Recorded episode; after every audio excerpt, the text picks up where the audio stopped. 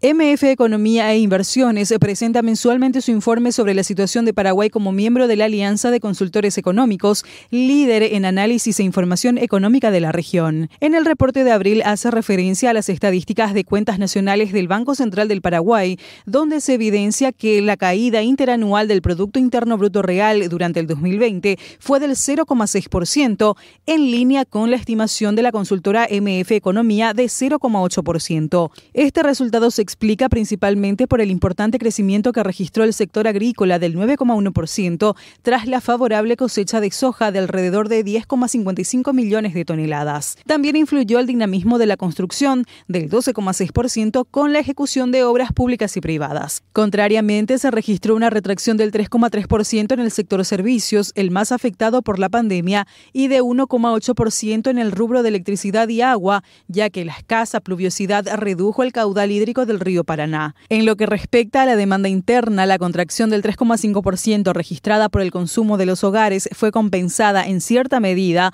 por la expansión que observó el consumo del gobierno y la formación bruta de capital fijo. Finalmente, las exportaciones e importaciones mostraron reducciones de 10,2% y 17% respectivamente.